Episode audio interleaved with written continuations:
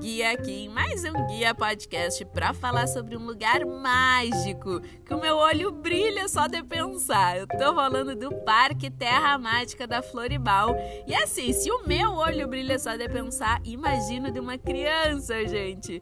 Que esse lugar, exatamente como diz, é muito mágico.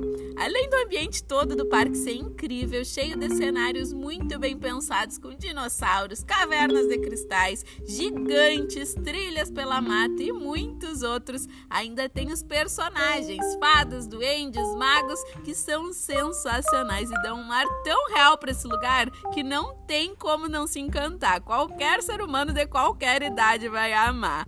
Ah, e ainda tem várias opções de brinquedos para todas as idades. Então reserva pelo menos um turno para passear por lá, mas garanto que se quiser curtir ao máximo o parque, o ideal é ficar por lá o dia inteiro. E nem te preocupa porque lá dentro tem várias opções de restaurantes e lanchonetes para matar a fome da família toda.